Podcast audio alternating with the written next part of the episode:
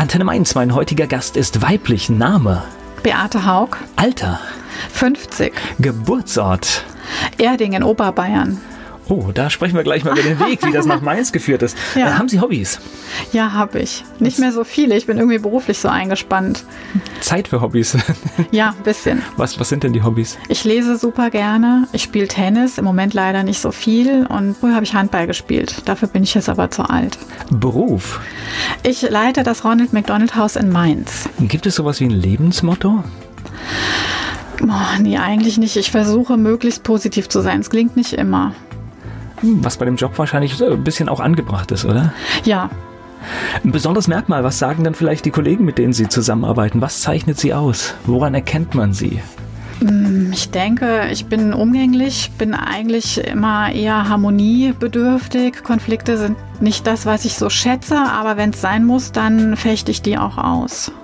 Ich Bin sorgfältig, ordnungsliebend und meiner Kollegin oft ein bisschen zu strukturiert, glaube ich. Beate Haug ist hier zu Gast. Sie leitet das Mainzer Ronald McDonald Haus. Die Leiterin des Mainzer Ronald McDonald Hauses ist hier zu Gast bei Antenne Mainz. Beate Haug ist da. Erzählen Sie mir was über Bayern. Über Bayern, ich. ist da, wo ähm, das Bier herkommt, ne? Oder? Genau. Ja. Ja. Es ist ein großer Zufall. Mein Opa war ein überzeugter Preuße und war nicht glücklich, dass sein einziger Sohn mit seiner Frau nach Bayern gehen musste und dann ausgerechnet dort das Enkelkind zur Welt kam. Meine Eltern waren nur zwei Jahre in Bayern, weil mein Vater beruflich dahin verschlagen wurde. Und wir sind aber dann nach zwei Jahren wieder zurückgekommen. Glück also, gehabt. Ja. Aber ich bin stolz drauf. Ich finde Bayern ein wunderschönes Bundesland und ja, sind vielleicht ein bisschen eigen, aber nett. Das heißt aber, es gibt da keine, keine großartige Erinnerung, weil es wirklich Nein. nur zwei Jahre waren. Ja, leider. Ich habe auch meinen Eltern vorgeworfen, sie hätten ja mal warten können, bis ich diesen wunderbaren Dialekt auch gesprochen hätte, aber das hat nicht geklappt. Ah, ich weiß gar nicht. Also das ist ich ich ich, ich, ich habe ja keinen Zugang zu diesem Dialekt und der äh, klingt immer wie Urlaub. Ich finde das toll. Ja, okay. Ja, also ich finde es total schön. Mich erinnert es immer an Urlaub. Ich habe eine ganz andere Geschichte mit dem bayerischen Dialekt. Ich hatte mal einen Kunden in, in Passau und und ich konnte mit dem nicht telefonieren, weil ich ihn nicht verstanden oh. habe. Ich habe das immer einem Kollegen dann in die Hand gedrückt Ach und so. gesagt, hier klär mal, weil ich, ich habe immer nur so jedes dritte Wort verstanden, habe gesagt, das macht keinen Sinn, nee, wenn ich mit dem spreche. Ja gut, wenn es dann zu krass ist und die Leute überhaupt nicht in der Lage sind, ein bisschen so zu sprechen, dass andere Bevölkerungsgruppen einen auch verstehen, dann ist es schwierig. Aber das ist ja bei mir leider nicht der Fall. Zurück heißt, wohin zurück?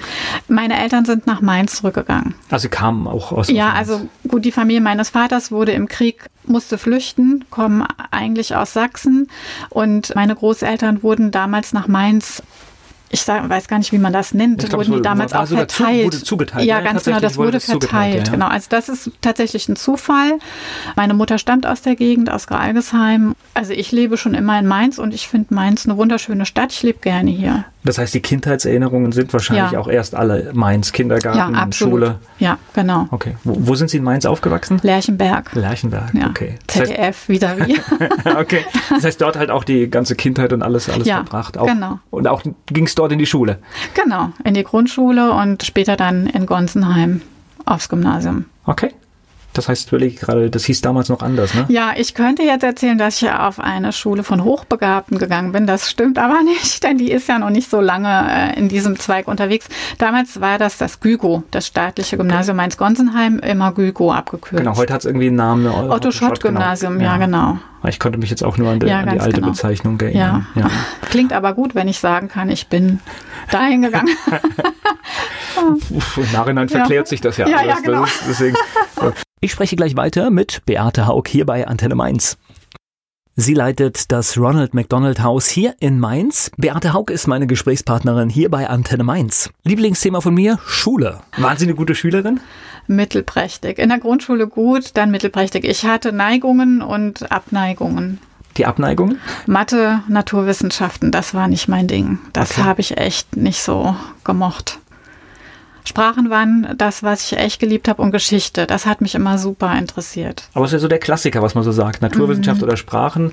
Äh, ja. Ich erzähle an dieser Stelle immer gerne, ich habe in beiden Bereichen versagt. Also, also es geht auch andersrum. Was nicht schlimm ist, denn äh, erwiesenermaßen heißt es nicht, wenn man die Schule gut abschließt, dass man hinterher im Leben auch erfolgreich ist oder es schafft, äh, das Leben zu meistern. Also ist eine Erkenntnis, die ich auch äh, gesehen habe im Leben, dass oft ja. äh, auch die, die mit guten Abschlüssen äh, aus der Schule kommen, ja. nicht, nicht zwingend nee. das im Leben nutzen können. Also, nee, und auch das Leben dann nicht meistern können, ja, nicht das unbedingt. Das ist alles sehr viel theoretisch. Das finde ich auch. Also das muss ich tatsächlich sagen. Ich habe eigentlich so im Nachhinein, muss man sagen, vermisst man ein bisschen die Praxis bei vielen Dingen. Man lernt Pythagoras und was weiß ich, das habe ich nie mehr gebraucht. Ich habe aber auch nicht Mathematik studiert und ich weiß jetzt nicht, ob die Vielzahl der Schüler ins Mathematikstudium geht und dass man das dann dringend braucht. Man sollte vielleicht lieber lernen, Prozent rechnen und Dreisatz mal das so. sind definitiv die wichtigen Rechenarten, ja. die im Leben weiterhelfen. Ja, so ja. ist es. Also deswegen, ja. Aber Sprachen fand ich jetzt sehr hilfreich. Also ich finde es schon gut, wenn man Englisch ganz gut kann, weil man damit eigentlich fast überall zurechtkommt. Das finde ich sehr, sehr positiv. Und wenn man das nicht kann, ist das eigentlich schade.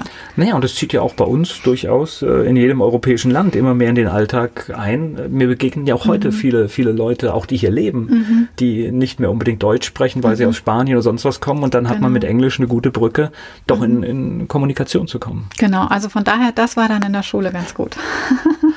Haben Sie denn nach der Schule gewusst, wo das hingeht oder hingehen Nein. soll? Eigentlich nicht. Also um ganz ehrlich zu sein, ich hatte im Kopf, ich möchte ins Ausland gehen. Ich hätte total gerne Französisch und Englisch so richtig gut beherrscht. Das habe ich dann nicht gemacht, weil meine Eltern es wichtig fanden, dass ich erst mal was lerne damit ich eine Basis habe. Das war damals so, ne? So war das, ganz ja. genau. Und dann der Klassiker Banklehrer, eine gute kaufmännische Ausbildung kann nie schaden und das hat dann auch geklappt. Was sicheres, zumindest damals ja, noch, ne? was sicheres, ja, es ist wirklich wahr. Und studieren wollte ich nie, weil ich echt froh war, als die Schule rum war. Also ich bin nicht gerne zur Schule gegangen, das muss ich tatsächlich sagen. Es gibt ja äh, Leute, die sagen, Schule war so toll und ich habe da immer noch volles, regelmäßig Kontakt. Volles Verständnis. Gar nicht, ja. Ja, weiß ich nicht. Ich denke immer, das müsste doch eigentlich anders sein, weil man hat da so viel Freizeit eigentlich in dieser Zeit und kann so viel machen. Aber irgendwie, ja, und dann bin ich mehr oder weniger zufällig dann doch noch zum Studium gekommen, verspätet und habe BWL studiert und dann ging es weiter und dann hat sich eins nach dem anderen so ein bisschen eigentlich immer mit Glück und Chancen ergeben und vielleicht auch mit Personen, die Potenzial erkannt haben, von dem ich noch gar nicht wusste, dass es da ist. Und jetzt bin ich hier und hier bin ich total glücklich in dem, was ich jetzt mache. Das ist echt. Gleich geht's weiter im Gespräch mit Beate Haug.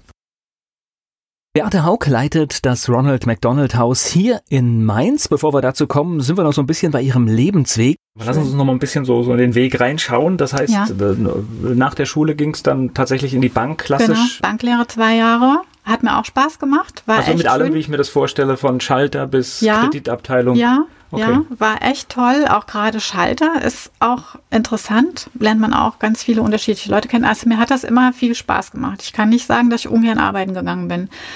Ja, und. Ähm, faszinierend, wie sich es heute verändert hat, weil ich überlege gerade, Schalter, Bank. Mhm.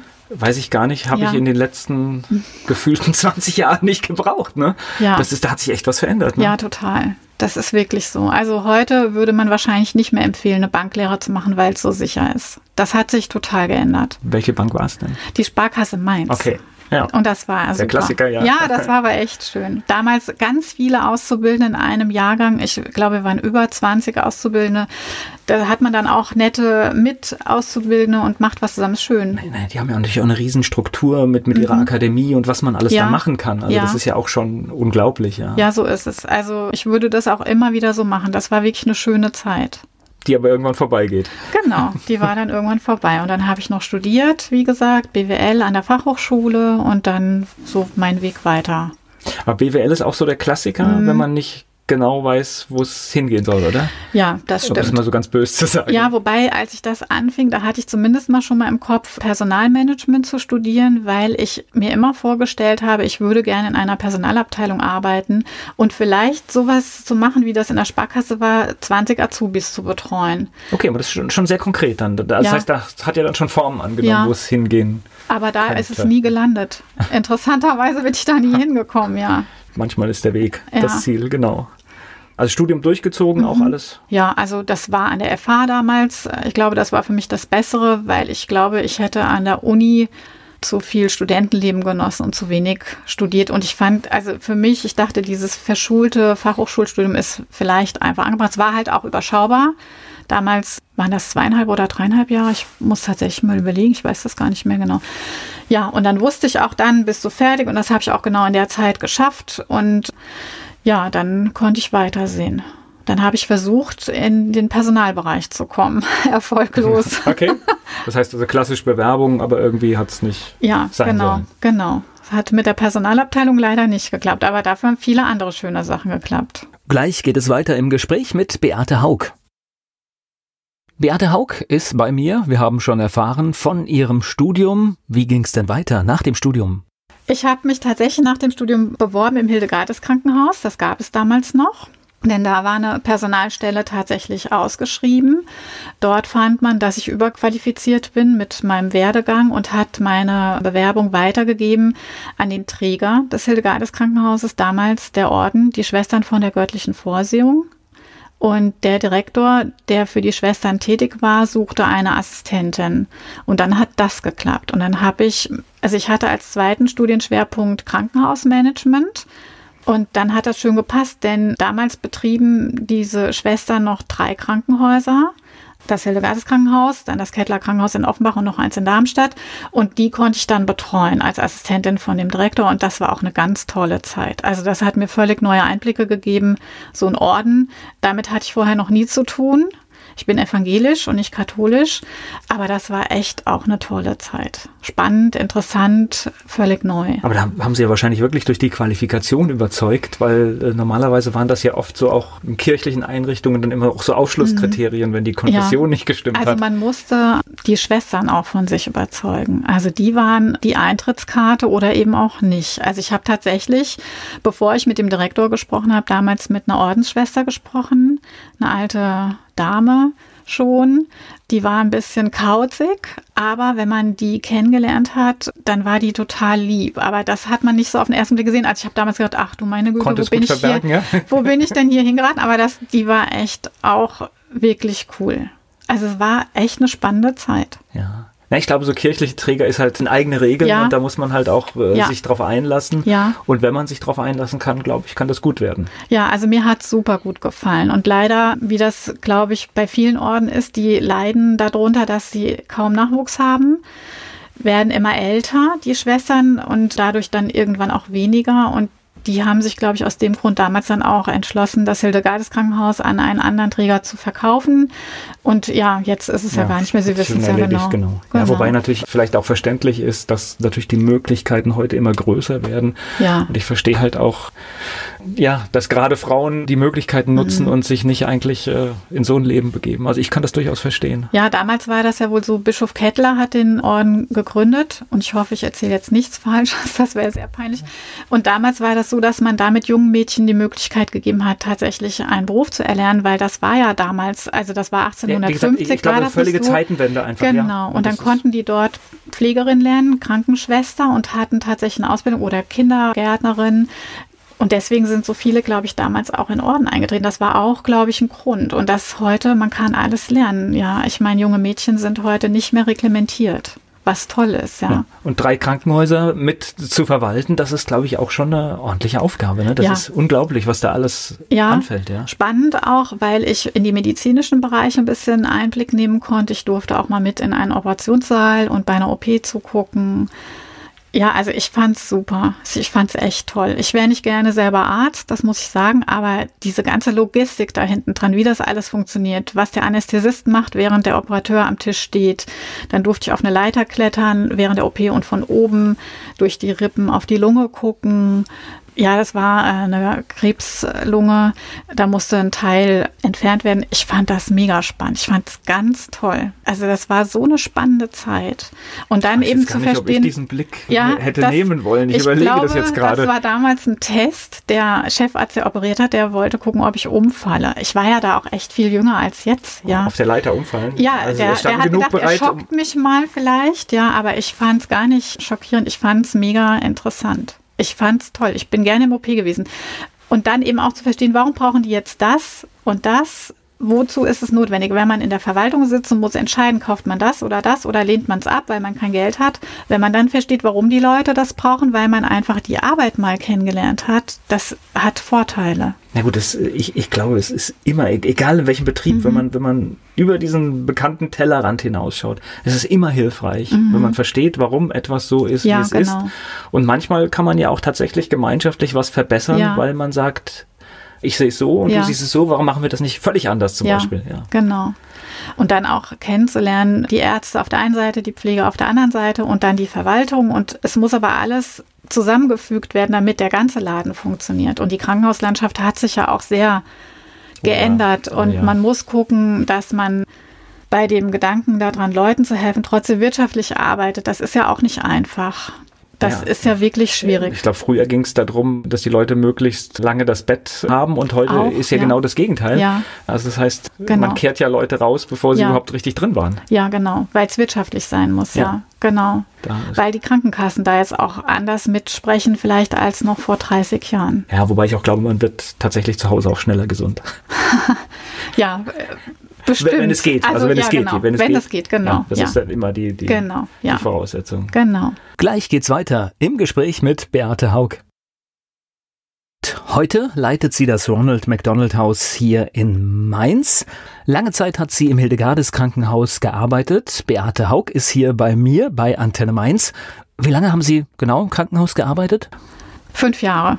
Okay, ist aber auch eine, auch eine lange Zeit. Ja, war sehr schön. Und dann gab es eine Neuorientierung. Genau, dann habe ich Familie gegründet, zwischenzeitlich geheiratet, Nachwuchs bekommen, habe nochmal einen kurzen Ausflug in die Bankenwelt unternommen, Teilzeit gearbeitet. Da hat sich dann aber auch so viel verändert. In der Bankenlandschaft äh, hat sich ja da auch viel getan in der ganzen Zwischenzeit. Banken sind verschwunden, fusioniert, Stellen gestrichen, verlagert, was ja, weiß Prozesse ich. Prozesse werden auch anders. Genau. Ne? Ja. Und da habe ich, bevor meine Arbeitsstelle vielleicht nach Stuttgart oder Mannheim verlegt worden wäre, habe ich angefangen, mich umzusehen und bin bei der Gelegenheit dann in einer gemeinnützigen Organisation gelandet, bei den Clown-Doktoren in Wiesbaden und habe da eigentlich zum ersten Mal wirklich gemeinnützig äh, Luft geschnuppert und festgestellt, dass das eine tolle Sache ist, so zu arbeiten. Clown-Doktoren das sind die mit der roten Nase, ne? Genau. Ja, also sagen Sie mal ganz kurz, was machen die genau? Also es ist so, es ist ein Verein, der organisiert Clowns, die paarweise in Kinderkliniken gehen und die kranken Kinder am Bett besuchen und bespaßen und einfach mal Humor ins Krankenhaus bringen. Das ist. Also es geht ähm, einfach darum, wirklich, das sind ja zum Teil dramatische genau. Einschnitte, die am Leben sind, einfach mal genau. für eine Stunde irgendwie genau. das durch, durch, durchzubrechen. Genau, also vielleicht stellt man sich es einfach mal so vor, als man selber klein war und wenn man sich da wehgetan hat, dieser Schmerz, die Verzweiflung, man hat geweint und jetzt ist da irgendwas, man muss ins Krankenhaus wegen irgendwas, gebrochenes Bein, Mandeln, was auch immer. Man liegt in einem Bett, die Mutter ist nicht dauernd da, man darf das Bett vielleicht nicht verlassen und äh, permanent kommt irgendeiner rein und guckt, äh, wie ist die Temperatur oder muss eine Infusion legen oder kommt mit einer Spritze. Das ist ja auch mit vielen Ängsten verbunden für ein Kind. Das ist nicht angenehm. Und ein Freund von mir, genau, der hat gesagt, diesem, man ist einfach in diesem routinierten Ablauf. Genau. Das heißt, um einen herum passiert lauter Professionelles ja, und man selbst verbunden mit Schmerz und genau, Angst. Ich genau. glaube, das ist so auch etwas und die Clowns kommen dann ein, zweimal die Woche und besuchen die Kinder, machen Späßchen und die Kinder haben dann nicht nur eine schlechte Erinnerung ans Krankenhaus mit diesen Schmerzen und Nadeln und weißen Kitteln, die äh, Angst verbreiten, sondern erinnern sich vielleicht auch gerne. Es gab Kinder, die wurden entlassen und haben gesagt, ich warte jetzt aber erst noch, bis die Clowns da waren und dann gehe ich erst nach Hause. Also ich fand das eine ganz tolle Idee. Das hat mir auch Spaß gemacht, da zu arbeiten. Aber ich habe ja nicht als Clown gearbeitet. Ich war ja quasi Geschäftsführer nur für die Verwaltung, für das Administrative, Spenden sammeln, Clowns organisieren. Dafür war ich zuständig. Nur. Ja, also eigentlich was ich damit. Das, eigentlich muss man sagen, es ist immer das Wesentliche mhm. für das, das ehrenamtliche Engagement, weil das Organisieren, das Machen, das Bezahlen ja. macht es ja erst möglich. Ja, so ist es genau. Und was ich sagen wollte, weil ich gesagt habe, nur, ich wollte gerne näher an den Betroffenen sein.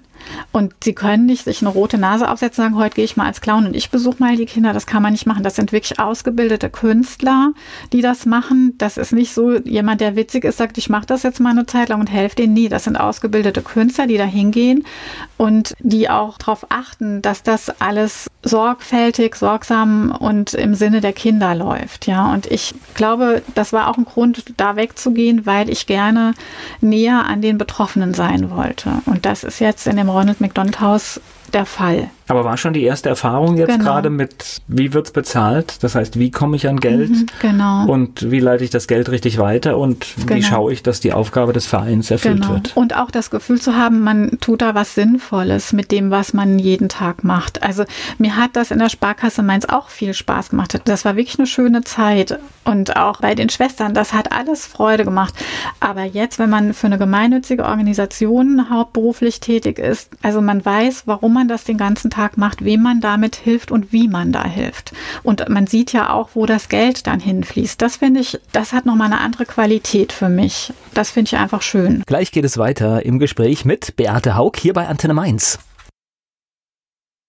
Mein Gast hier bei Antenne Mainz, Beate Haug. Sie ist die Leiterin des Ronald McDonald House hier in Mainz. So, jetzt ist schon das Ronald McDonald House gefallen. Wie ja. sind Sie denn da hingekommen?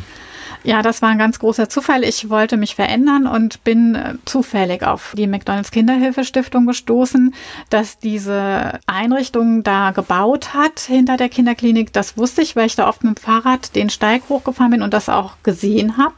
Ich wusste aber gar nicht so genau, was es ist, bis ich anfing, mich umzusehen, was es für Möglichkeiten in der Gegend gibt, weil wir sind eben in Mainz ansässig und umziehen wollten wir jetzt auch nicht, nur weil ich mich beruflich verändere. Ja, und dann bin ich über diese Stellenausschreibung gestolpert und habe mich beworben, habe mich gewundert, dass überhaupt die Stelle noch ausgeschrieben ist, denn da war ja schon absehbar, dass das bald da losgeht. Und äh, ja, dann hat alles gepasst. Dann habe ich mich da vorgestellt. Ich fand ganz toll. Ich hatte vorher noch nie so eine Einrichtung von innen gesehen, konnte das aber in München beim Vorstellungsgespräch tatsächlich auch mal live vor Ort mir angucken. Da ist wieder Bayern. Ja, genau, wieder Bayern, genau. Und ich war total ja so angefixt, nenne ich das mal. Ich fand das ganz toll. Ich war total begeistert von dieser Idee und das Gespräch lief auch gut und ich bin nach Hause gefahren und habe da schon gedacht, ich will unbedingt diese Stelle haben. Also finde ich jetzt spannend, weil ich hätte jetzt auch gedacht, was weiß ich, da wird etwas von quasi einer Stiftung gebaut, dass, dass dann tatsächlich auch da eine Stelle mit verbunden ist, das richtig gesucht mhm. wird. Hatte ich jetzt auch gar nicht so auf dem Kopf, aber natürlich mhm. klar, es ist ein professioneller Rahmen, in dem das stattfindet. Mhm. Genau. Wie muss ich mir das vorstellen? Das heißt, Sie, Sie waren zum ersten Mal da in München, haben, mhm. haben die Einrichtung gesehen und konnten sich dann vorstellen, was passieren wird. Genau, also ich hatte mich vorher schon gut eben auf der Website informiert, hatte auch gesehen, dass es andere Häuser gibt und hatte tatsächlich meine Bewerbung weggeschickt und zwei Tage später, freitags nachmittags, einen Anruf aus München von der Personalabteilung damals und habe mit der jungen Frau, die da mit mir gesprochen hat, zweieinhalb Stunden telefoniert. Und nach dem Gespräch habe ich schon gedacht, boah, das ist ja total klasse. Das, da hat alles gestimmt. Die hat mir jede Frage beantwortet. Die war super sympathisch. Da hat man auch gemerkt, dass ja, die. Zwei Stunden Gespräch, da hat man ja auch schon das Gefühl, es könnte in die richtige Richtung laufen. Also, ja, auch, ja. Ich, nach dem Gespräch habe ich gewusst, das muss irgendwie klappen, egal wie. Ich muss einen guten Eindruck hinterlassen. Und die hatte ich dann auch gefragt, ob ich mal so eine Einrichtung sehen kann, live. Nicht nur so von der Website und mich informieren, sondern mal schauen, was da so ist. Und das ist tatsächlich so, dass die Geschäftsstelle in München direkt neben dem Ronald McDonald Haus in Großhadern ist. Auch eine Kinderklinik direkt daneben. Und dann konnte ich mir das Haus vor Ort angucken. Und ich war total begeistert. Das hat mich völlig überzeugt, alles. Und dann noch das Gespräch mit ähm, Personalabteilung und Vorstand, das lief auch total gut. Da hatte ich auch das Gefühl, dass es passt. Ich meine, das ist immer subjektiv. Ich habe gehofft, dass das auf der anderen Seite auch so war. Ja, aber unterm Strich hat es dann tatsächlich funktioniert und ich habe ein halbes Jahr vor Eröffnung die Stelle angetreten, zunächst in München. Denn hier war das Haus noch gar nicht fertig gebaut, das war noch gar nicht eingerichtet, das stand zwar, aber da mussten die ganzen Innenausbauarbeiten noch laufen. Und kurz vor Weihnachten, Anfang Dezember, bin ich dann tatsächlich nach Mainz gewechselt, hatte eben die Einarbeitung in München und wusste auch, was auf mich zukommt, weil ich in anderen Häusern eine Einarbeitung auch hatte. Ja, und dann ging es in Mainz los mit einer großen Eröffnungsfeier. Das war ja noch vorne dran. Das war ambitioniert, weil. Aber, aber das heißt jetzt gerade, um da nochmal so, so rein, ja. rein zu grätschen, das heißt, Sie waren mhm. wirklich was, was auch schon, schon noch in der Bauphase des mhm. Hauses schon mit an Bord. Ja, genau. In das München. heißt mit allem, was auch, wenn man baut, noch ja. so dazugehört. Ja. Genau. Da gab es aber zum Glück auch Leute in München, die da viel übernommen haben oder deren Job das dann tatsächlich auch ist. Die, die haben es ja schon häufiger gemacht. Also das heißt, genau. die wissen ja auch, was es ankommt. Genau. Ich nehme an, es gibt ja auch wahrscheinlich gewisse. Ein Konzept, wie ein so ein Konzept, Haus aussehen soll. Genau. genau. Ja, das gab's alles und da bin ich dann mit dazugekommen und dann habe ich das ja auch in der Entstehung gesehen. Ich war die Anfangszeit eben unter der Woche immer in München und bin am Wochenende nach Hause gependelt, habe dann manchmal hier vor Ort auch schon Sachen gemacht, wenn irgendeine Lieferung erwartet wurde oder oder und habe dann auch diese Eröffnung mit vorbereitet. Das wurde mit einer großen Feier gemacht damals am 20. Dezember was auch wettertechnisch eine Herausforderung war, weil man nicht wusste, ja. wie das so wird. Aber das war echt eine schöne Feier. Also kann ich nicht anders sagen. Es war alles toll. Aber ich habe danach dann auch gedacht, so, jetzt ist es aber auch gut, dass ich in Mainz bin und dass es jetzt mal richtig losgeht. Dass ja, ich jetzt so die Pendeln ist auch schon, sage ich mal, speziell. Ne? Ja, das war anstrengend. Also klar, wir haben einen Sohn, der war damals 10, 11 und das war schon eine Herausforderung auch für meinen Mann, der hier alles abgefackelt hat in der Zeit. Und ich glaube, wenn wir beide gewusst hätten, wie anstrengend das wird, hätten wir vielleicht gesagt, nee, wir lassen es lieber. Und dann ist es ja oft gut, dass man das nicht so weiß, dann macht man das. Und wenn man das hinterher geschafft hat, kann man stolz sein und auch erleichtert ein Stück, dass dann mal wieder ein bisschen Normalität einkehrt. Ich spreche gleich weiter mit Beate Haug. Vom Aufbau des Ronald McDonald Hauses hier in Mainz hat uns Beate Haug schon berichtet. Sie ist mein Gast hier bei Antenne Mainz. Mich erinnert so ein bisschen, äh, das ist ja so ein Effekt, wenn man, wenn man beim Aufbau von etwas beteiligt mhm. ist. Also das ist wie, als wir hier mit Antenne Mainz gestartet sind. Man arbeitet dann irgendwie ein halbes Jahr dafür, dass es losgeht. Mhm. Dann kommt der Tag, mhm. aber eigentlich beginnt die Arbeit ja erst nach diesem ja, Tag. Genau. Das heißt, äh, es ging ja eigentlich erst los nach dieser Feier. Genau. Wir haben dann im Januar, ich glaube, es war der sechste, die ersten Familien aufgenommen dann ging das eigentliche erst los. Aber da habe ich mich auch wirklich drauf gefreut, dann das zu machen, für das ich mich auch beworben habe, so ein Haus zu leiten und zu gucken, kriegen wir das hin? Wie ist das, wenn die Familien im Haus sind? Was erlebt man? Ist es vielleicht auch bedrückend? Weil das wussten wir ja vorher beide nicht, meine Kollegin und ich. Sie fingen dann am 1. Januar an da weiß man ja noch nicht, wie ist denn das? Was haben die Kinder? Wie sind die Eltern? Nimmt einen das persönlich extrem mit? Kann man das auf Dauer machen oder stellt man fest, das geht einem zu sehr unter die Haut? Ich glaube, wir müssen an dieser Stelle erstmal nochmal die Aufgabe der Stiftung erklären, was überhaupt ja. in dem Haus passiert. Genau. Also in Mainz ist es so, wir haben elf Apartments für Familien mit schwerkranken Kindern. Das heißt, bei uns kann eine Familie wohnen, wenn das Kind erkrankt, egal ob durch einen Unfall oder irgendeine andere Erkrankung und muss in der Kinderklinik gegenüber behandelt werden kann die Familie bei uns wohnen. Wenn die zum Beispiel von weiter weg kommen, können die ja nicht jeden Tag hin und her pendeln. Und dann können die Familien bei uns wohnen, solange bis das Kind nach Hause entlassen wird. Und die Kosten dafür trägt in der Regel die Krankenkasse, was den Eltern natürlich eine Erleichterung ist, weil man nicht noch im Kopf hat, oh je, wie sollen wir das alles stemmen? Weil manchmal dauert so ein Aufenthalt Monate. Und alles andere läuft weiter. Genau. Das muss man einfach wissen. Das Leben läuft immer weiter. Genau, das und, Leben läuft äh, weiter. Und heute ja. haben wir oft die Situation, zwei sind berufstätig. Mhm. Das ist sowieso schon dann eine Herausforderung. Mhm. Ja, das ist es. Also wenn jemand in der Familie krank wird und ganz speziell ein Kind, dann ist das einfach eine Riesenherausforderung für alle, emotional, aber oft auch finanziell und organisatorisch. Und wenn man dann schon die Sorge genommen bekommt, dass man quasi vor Ort ganz nah beim Kind wohnen kann und muss nicht vielleicht Tage und Wochen auf dem Gang oder neben dem Klinikbett von dem Kind schlafen mit noch anderen Familien. Da schlafen sie ja nicht erholsam. Und wenn dann ihre Nerven irgendwann total plank liegen, dann sind sie dem Kind da auch keine große Unterstützung. Von daher bei allen Sorgen ist es dann wenigstens vielleicht dieses Zuhause auf Zeit, so nennen wir uns, das so ein bisschen Rückzugsort bietet, um auch mal durchzuatmen, Kraft zu tanken und auch nur mal ein paar Stunden am Stück zu schlafen und mal in Ruhe zu duschen, ohne Angst haben zu müssen, es kommt gleich jemand rein. Das hilft ja, schon mal. Manchmal ist ja auch tatsächlich, dass man einfach nur mal eine Stunde für sich hat. Ja, ist ja oft Kaffee auch schon. Trinken, genau, ja. ja. Oder mal mit jemandem reden und mal vielleicht auch weinen und das nicht im Beisein vom Kind machen möchte. Solche Geschichten. Und das hilft zumindest, dass man vielleicht ein bisschen ausgeruhter ist, als wenn man die ganze Zeit da neben dem Klinikbett schläft und wohnt quasi, weil es anders nicht geht. Ich spreche gleich weiter mit Beate Haug hier bei Antenne Mainz.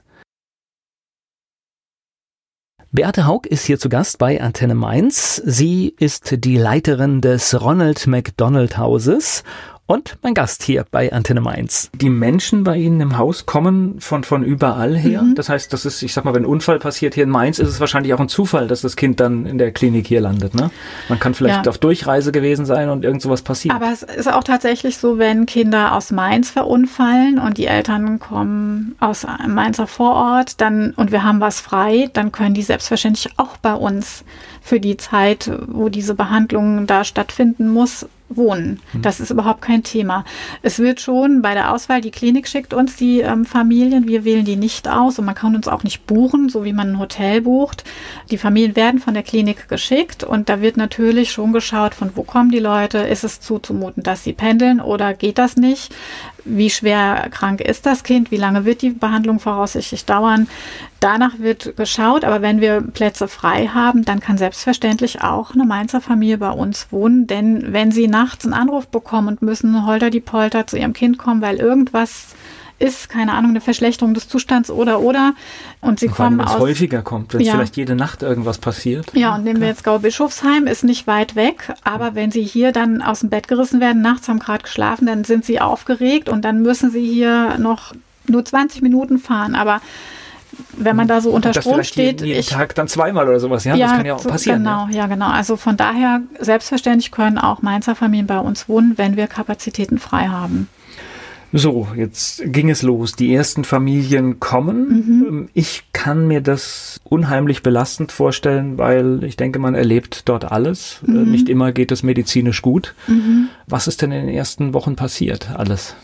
Ja, also es ging ganz sachte los. Wir haben an dem 6. Januar drei Familien aufgenommen und das blieb dann auch bei recht wenigen noch eine ganze Zeit. Ich weiß gar nicht mehr genau wie lange, aber diese ersten Familien, an die erinnert man sich natürlich. Also meine Kollegin und ich wissen noch, wie die heißen, was die Kinder hatten. Das war besonders aufgeregt auch, ne? Jetzt ja. kommen sie, ja? Ja, also tatsächlich. Das ja. war wirklich so. Man ist dann aufgeregt, äh, hat man an alles gedacht. Da hatten wir auch noch Unterstützung von unserer Vorgesetzten aus München. Die war noch zwei Wochen da und hat uns da unterstützt in der ersten Zeit, bis man so ein bisschen Routine auch bekommt und man muss dann auch lernen, oder ich denke, das macht man dann auch mit der Zeit, ein bisschen eine professionelle Distanz zu den Familien zu wahren. Man kann sich nicht mit jedem, der einzieht, anfreunden, weil man dann einfach emotional irgendwann, glaube ich, ausgebrannt ist, weil man bei jedem man Schicksal hilft auch den Menschen nicht, weil nee. in dem Moment, wo man zu tief drin ist, kann man ja auch gar nicht mehr genau. auch nicht mehr unterstützend zur Hilfe sein, genau. weil man, man Aber es ist drin. schon so, wenn Familien bei uns eine längere Zeit sind,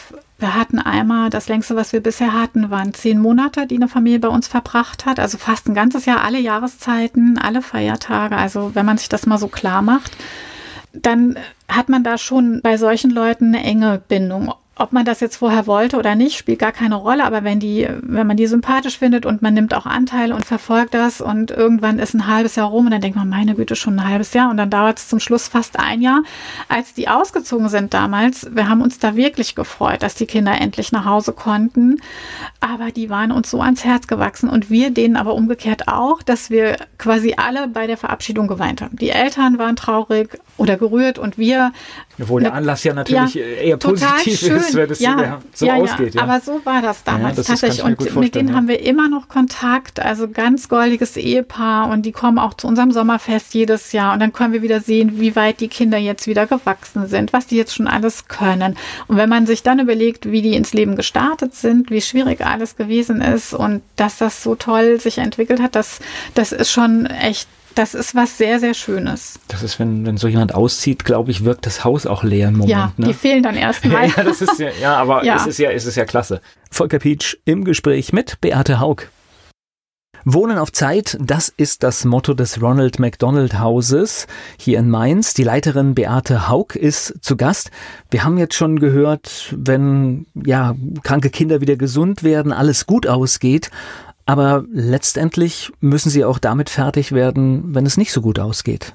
Ja, das mussten wir auch erst mal lernen. Also ich kann aus einer persönlichen Erfahrung sagen, wir hatten in dem ersten halben Jahr ist jeden Monat ein Kind gestorben. Also, und das fanden wir also damals ja in extrem. die Vollen gestartet, sage ich einfach ja. mal von dem, was passieren kann. Ja, das fanden wir echt extrem. Da haben wir auch echt so gedacht, um Gottes Willen, bleibt das so.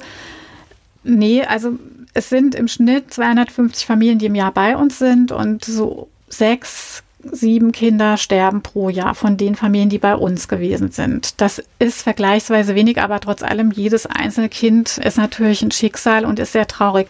Wir hatten in dieser Anfangszeit tatsächlich eine Ehrenamtliche bei uns auch wohnen. Die war bei uns ehrenamtlich und hat damals, hat der Sohn einen Fahrradunfall gehabt und die waren dann auch eine Woche bei uns. Und da ist es nicht gut ausgegangen. Und da kann ich tatsächlich aus dieser Erfahrung heraus sagen, es ist was völlig anderes, ob da jemand wohnt, den Sie persönlich kennen. Und da passiert sowas, das hat uns, also wirklich allen, das hat uns alle total belastet. Das war wirklich unser Ehrenamtsteam, die kannten sie ja auch alle, wir kannten sie, das, das war wirklich so schwer. Und wenn das dann eine Familie ist, die man eben erst zum ersten Mal kennenlernt, weil die zur Tür reinkommt, man hat die vorher noch nie getroffen und das Kind stirbt, dann nimmt man auch Anteil aber ganz anders, als wenn sie jemanden persönlich kennen und sind emotional ja, verbunden. Und das passiert halt in, ja, in einem professionellen und, Arbeitsrahmen genau. und da muss man, glaube ich, auch sich schützen, weil, ja. wie gesagt, hatten wir schon, sonst kann man nicht helfen. das lernt man auch, glaube ich. Und wenn man das nicht lernt, wenn einem das jedes Mal so unter die Haut geht, ich glaube, dann muss man irgendwann vielleicht für sich auch erkennen, dass man das dauerhaft nicht machen kann. Aber ja, wir nehmen Anteil und wir bemühen uns da auch so gut es geht, die Eltern zu unterstützen, sei es, dass man mal mittags mit denen eine Stunde zusammensitzt, wenn die Mutter auf einen Kaffee rüberkommt oder sich schnell was zu essen macht. Oder wir kochen einmal in der Woche für unsere Familien, das machen Ehrenamtsteams. Und wenn man dann weiß, die eine Familie, die sind wirklich rund um die Uhr beim Kind, weil es so kritisch ist, dann stellt man mal was zu essen weg und sagt, wir haben es ihnen nebenhin gestellt, wenn sie später kommen, egal wann sie kommen. So kann man unterstützen und helfen, ja, und Anteil nehmen. Ich spreche gleich weiter mit Beate Haug hier bei Antenne Mainz. Sie ist die Leiterin des Ronald McDonald Hauses hier in Mainz. Beate Haug ist da. So, zweieinhalb Hauptamtliche mhm. habe ich gehört. Und jetzt gerade ist schon das Stichwort gefallen, Ehrenamtliche, ja. denn ich glaube, all das geht nicht ohne Menschen, Nein. die noch zusätzlich helfen. Nein, das ginge gar nicht. Das muss man tatsächlich sagen. Wir haben mittlerweile ein Ehrenamtsteam von etwa 35. Die ganz genaue Zahl weiß ich jetzt nicht, Schande über mich, aber so ungefähr passt's.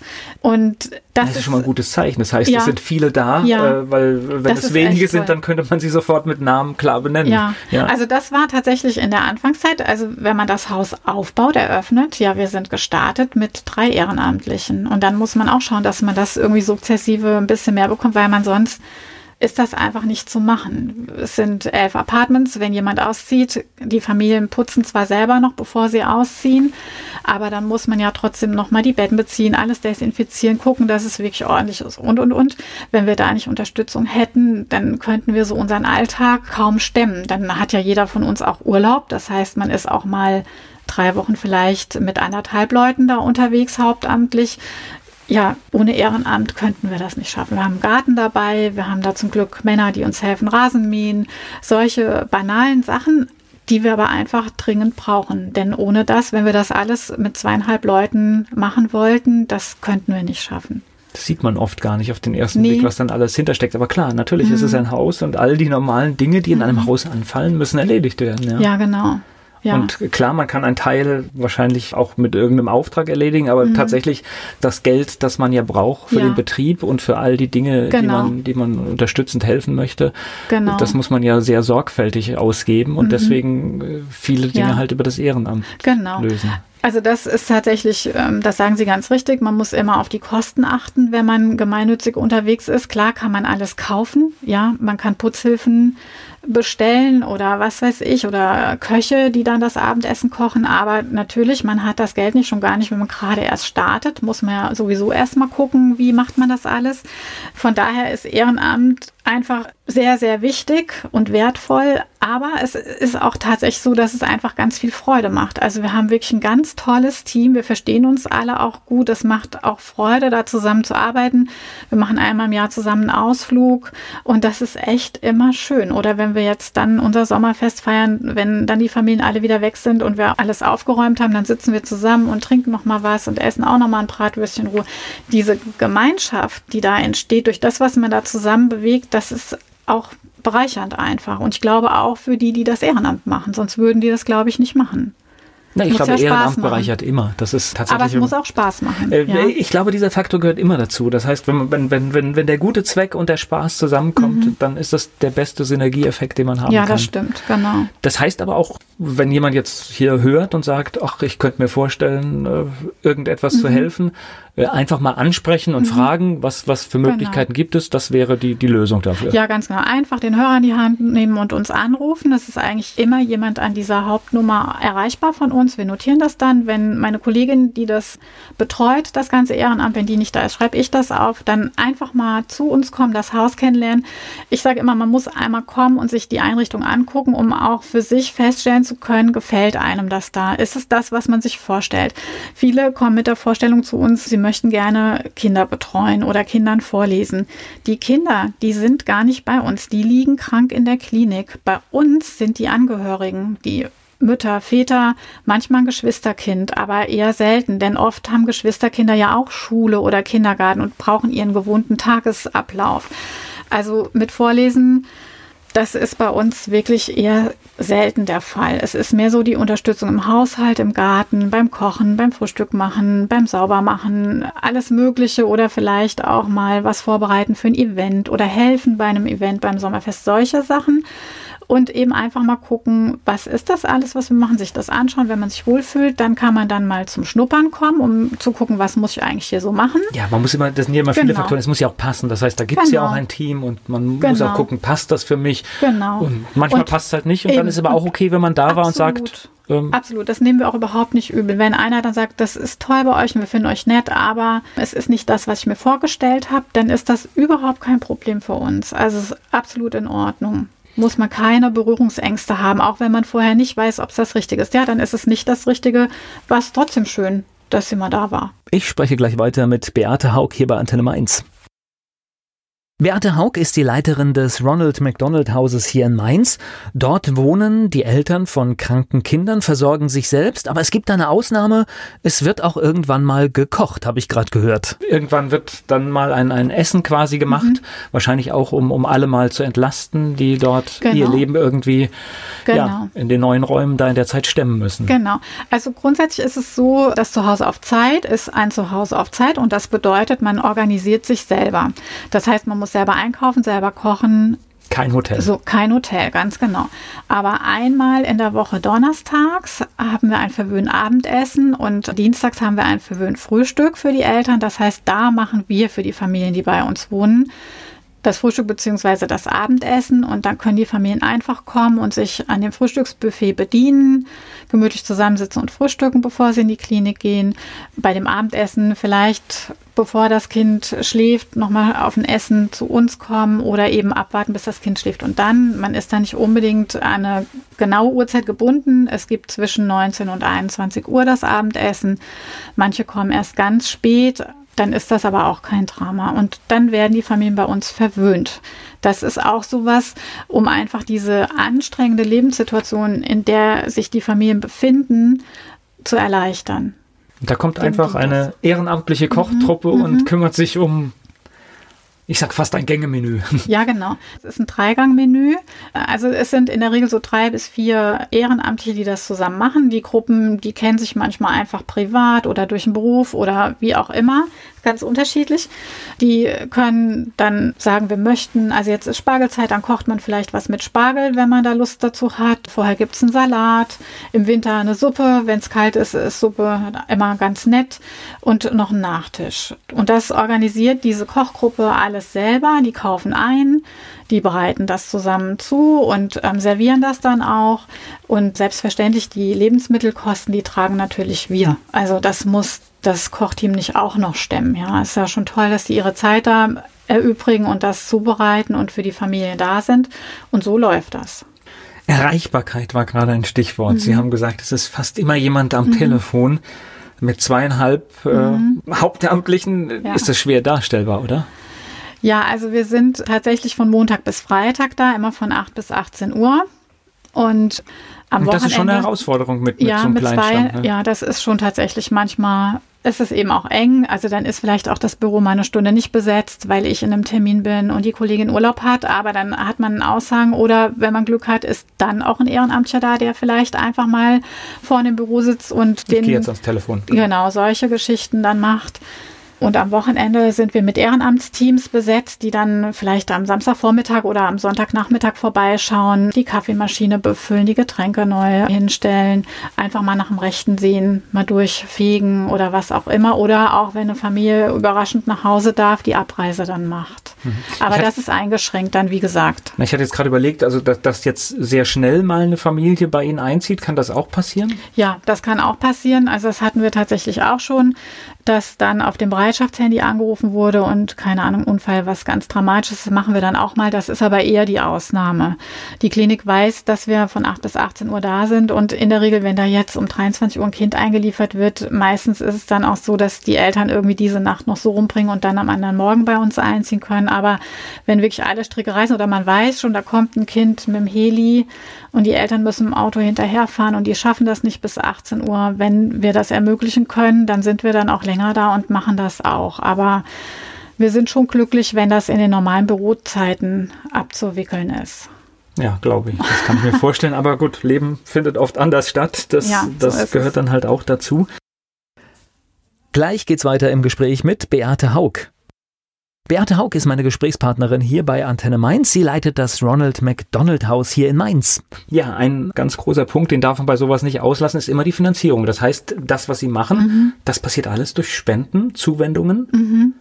In der Hauptsache ein Drittel der Einnahmen kommt tatsächlich durch die Übernachtungskosten. Das heißt, die Familien, die bei uns wohnen, für das Apartment ähm, entstehen ja auch Kosten und die trägt in der Regel die Krankenkasse. Das macht aber nur ein Drittel der Betriebskosten aus. Also wir finanzieren uns tatsächlich aus Spenden und da bin ich natürlich immer unterwegs und äh, gucke, wen kann man kennenlernen, der vielleicht ja, jemand kennt, der jemand Drittel kennt. Übrig, ne? Dann, genau. genau. Genau, also diese Geschichte, manchmal ist es auch oder, so, dass Familien, die bei uns steht auch mal äh, die Hälfte leer über einen Zeitraum. Das kann, auch das kann ja, passieren, oder?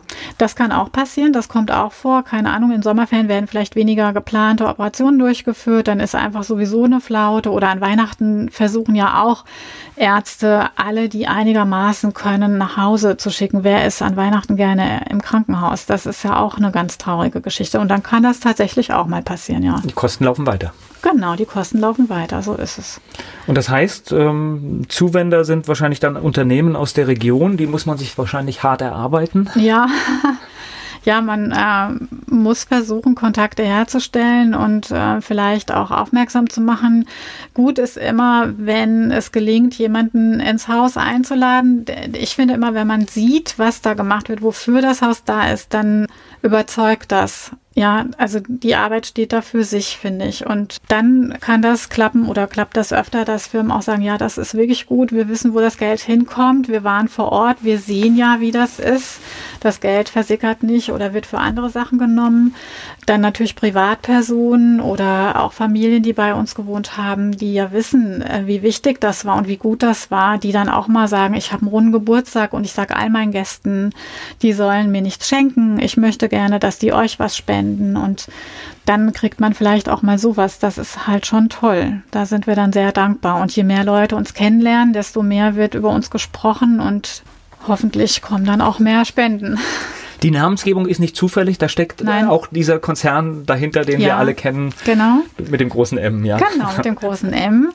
Ja, aber das ist auch wirklich sehr hilfreich. Also es ist einfach so, ohne McDonald's im Hintergrund wäre vieles bestimmt so nicht machbar.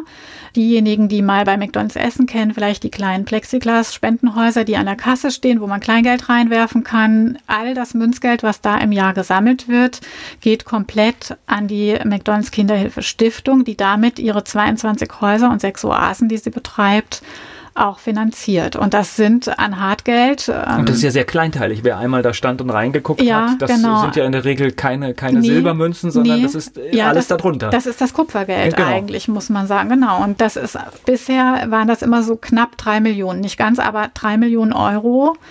Wahnsinn, also das finde ich eine Sensation und da natürlich ist das für uns ja Gold wert. Also ohne Kleingeld. Ähm, ich bin großer Freund von Geld im Portemonnaie. Ich zahle auch gern mit Karte, aber jetzt speziell solche Sachen, wenn man dann Kleingeld in so eine Dose werfen kann, dann ist es auch toll und kommt einem guten Zweck zugute. Also von daher auch diese Spendenhäuschen zum Beispiel, die stehen auch mal in einem Einkaufsmarkt, wo ich vielleicht den Einkaufsleiter kenne, der dann freundlicherweise das macht und auch das, was da an Geld gesammelt wird, also in jeder Reinigung, in jeder Praxis, was weiß ich, überall. Das also da kann, man, auch, mithelfen. Kann man auch mithelfen. Wenn zum sagt, Beispiel. ich habe hab viel äh, Laufkundschaft, Laufkundschaft ich stelle das Laden, auf. Genau, und die Leute sind immer froh, wenn sie das Kleingeld loswerden. Wir kommen dann auch und lernen das. Der, der es aufstellt, hat keine Arbeit damit. Also das ist wirklich viel Geld, was da zusammenkommt und das hilft uns wirklich sehr. Insofern ist McDonald's da eine große Stütze und auch die ganzen Franchise-Nehmer. Ich habe hier in Mainz unheimlich viel Glück. Ich kenne die Franchise-Nehmer, die hier in der Gegend sind, sei es Wiesbaden und natürlich auch Mainz, die Familie, die es hier macht. Die unterstützen uns sagenhaft mit allem Möglichen. Ja, die kochen bei uns, die äh, machen ein Golfturnier für uns, die sammeln Kleingeld für uns. Also ja, ohne die ginge vieles nicht. Ich bin sehr dankbar sehen wir das jetzt mit anderen Augen, weil ich, ja. klar, man, man hat das schon wahrgenommen und, äh, genau. äh, und manchmal guckt man halt rein und denkt halt, was weiß ich, was Ja, für was, was sammeln die, genau. genau. Das habe ich tatsächlich auch gedacht, bis zu dem Zeitpunkt, als ich mich beworben habe. Und ab da wusste ich, für was das Geld ist und seitdem werfe ich da doppelt so gerne Geld rein. Ja, und man sieht auch mit ganz, ganz kleinen Dingen mhm. kann was Großes. Kann man was bewirken, was genau. Großes. Jede einzelne Spende zählt. Also es ist ja tatsächlich so, das klingt immer so banal, aber in der Summe ist das ja hinterher so, dass das einen Unterschied macht. Na ja. gut, man muss natürlich überlegen, da ist natürlich auch ein großes Fil Filialnetz, mhm. was, was dahinter steht. Mhm. Und dann ist natürlich die Dimension, überall steht ja, so etwas. Genau. Das ist natürlich, das potenziert sich natürlich äh, ja, massiv. Richtig, ja, richtig, genau. Ja, und wie schade, wenn jetzt immer mehr Terminals kommen, wo man mit Kreditkarte bezahlt, dann entfällt halt diese, diese Geldwechselgeschichte. Ja, das ist dann natürlich bitter für jemanden, der das Kleingeld gerne hätte. ja, das kann ich nachvollziehen. Gleich geht's weiter im Gespräch mit Beate Haug. Beate Haug ist hier zu Gast bei Antenne Mainz und hier kommen sie unsere obligatorischen elf Fragen. Ihr Lieblingsplatz in Mainz? Mein Garten, wenn er bald fertig ist. Mainz ist für Sie. Heimat. Und Wiesbaden. Die Ipschzeit. Was meinen Sie, muss eine echte Mainzerin mal gemacht haben? Fasnacht gefeiert haben. Fleischwurst mit Senf oder Handkäse mit Musik? Auf jeden Fall Fleischwurst. Mainz 05 ist für Sie. Oh, da bin ich nicht so nah dran. Also zum Glück noch erste Liga, muss ich wahrscheinlich sagen. Haben Sie einen Spitznamen? Nein der peinlichste Song in Ihrer Plattensammlung? Ich bin großer Peter Maffay-Fan, vielleicht. Und es war Sommer. Nehme ich, das gilt an dieser Stelle. Fastnachtsfan oder Fastnachtsmuffel? Ja, ein Muffel, aber ich merke, dass ich mich ein bisschen mehr damit anfreunde in letzter Zeit. Welche berühmte Persönlichkeit möchten Sie mal treffen? Vielleicht Leni Riefenstahl. Ihr Ausgehtipp in Mainz? Ich gehe super gerne ins Heiliggeist. Gleich geht's weiter im Gespräch mit Beate Haug. Wir haben heute viel erfahren über das Ronald McDonald Haus in Mainz, was dort alles geleistet wird. Beate Haug ist die Leiterin und sie war hier zu Gast bei Antenne Mainz. Äh, sie hatten vorhin so, so ein Sommerfest erwähnt. Mhm. Das, das ist, ist das etwas Internes oder ist das auch ein Berührungspunkt, wo ich als Mensch sage, das gucke ich mir mal an? Ja, also es ist jetzt nicht so, dass es eine öffentliche Veranstaltung ist, wie, keine Ahnung, irgendein Kinderfest im Volkspark zum Beispiel, aber es richtet sich an die Familien, die bei uns wohnen und die bei uns gewohnt haben und selbstverständlich natürlich auch an Leute, die sich für uns interessieren, wenn die bei der Gelegenheit gerne vorbeikommen möchten. Der Termin steht auch auf unserer Homepage, dann hindert das nicht, dann herzlich willkommen, wir freuen uns. Nur wenn jetzt äh, plötzlich das so publik würde, dass wir, ähm, keine Ahnung, 500 Gäste haben, ja. dann äh, kriegen wir das wahrscheinlich nicht gewuppt. Aber grundsätzlich kann da jeder gerne kommen und wenn man sich bei der Gelegenheit das Haus anschauen möchte, dann herzlich gerne. Weil es muss ja irgendwie, man braucht ja so einen mhm. Touchpoint, sage ich ja, einfach richtig, mal, um genau. halt vielleicht auch ein Gefühl dafür zu kriegen, genau. ist das genau. meins, mag ich das unterstützen, kann ich das, will genau. ich das genau. unterstützen? Und da kann man das unverbindlich machen und kann sich das einfach mal vor Ort ansehen, kein Thema. Erster Blick auf die Homepage war gerade schon ja. Stichwort. Das ist welche Adresse? www.mcdonaldskinderhilfe.org. Und auf der Seite sind alle Häuser, die die Stiftung betreibt, auch aufgelistet. Und da kann man sich einfach mal durchklicken. Das ist auch ganz interessant, denn was ich da wirklich witzig und einzigartig finde, ist, jedes Haus ist anders. Es gibt kein einziges Haus, das so ist wie das in Mainz. Wir sind ein Drei-Häuser-Haus sozusagen, weil es drei Bungalows nebeneinander sind, weil wir nicht in die Höhe bauen durften. Dann gibt es in Berlin Buchenholzhaus. Also es ist so unterschiedlich. In Köln steht eine Burg. Also das finde ich auch wirklich schön, dass es so individuell ist, alles unter einem Dach und trotzdem so individuell. So wie es halt passt in die Region genau. wahrscheinlich rein.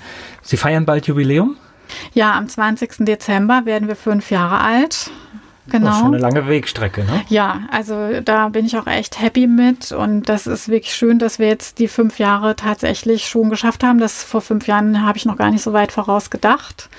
Doch, also da bin ich ganz froh drüber. Also kann man sagen, dass es, diese Einrichtung ist angekommen in Mainz mhm. und jetzt geht es darum, sie dauerhaft zu, zu sichern ja. und das geht tatsächlich vorrangig wahrscheinlich auch über finanzielle Unterstützung. Genau. Das heißt, jeder, der sich so ein Projekt vorstellen kann zu unterstützen, genau. der sollte mal den Blick auf die Homepage ja, und machen. mich dringend anrufen. was haben Sie noch für Wünsche für die, für die Zukunft? Was, was gibt es noch so etwas, was Sie erreichen würden mit dem Haus?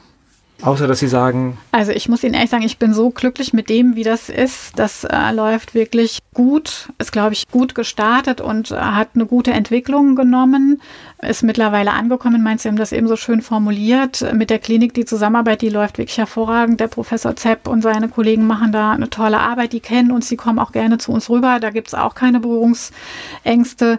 Ich würde mir einfach wünschen, dass es kontinuierlich so weitergeht. Vor allem, dass es mit den Spenden kontinuierlich weitergeht. Denn Spenden sammeln ist immer so ein bisschen, mal läuft es in einem Jahr ganz super, im anderen Jahr dann nicht mehr so schön, so Wellenbewegung. Das würde ich mir einfach wünschen, dass das Haus dauerhaft es schafft, sich da zu etablieren. Und ich würde gerne das einfach so weitermachen, wie das ist, weil ich mich da wirklich sehr, sehr wohl fühle. Das ist genau das, wo ich, glaube ich, immer danach gesucht habe und das habe ich da gefunden. Dann wünsche ich Ihnen, dass das genauso funktioniert und bedanke mich für das ja, Gespräch. Vielen Dank.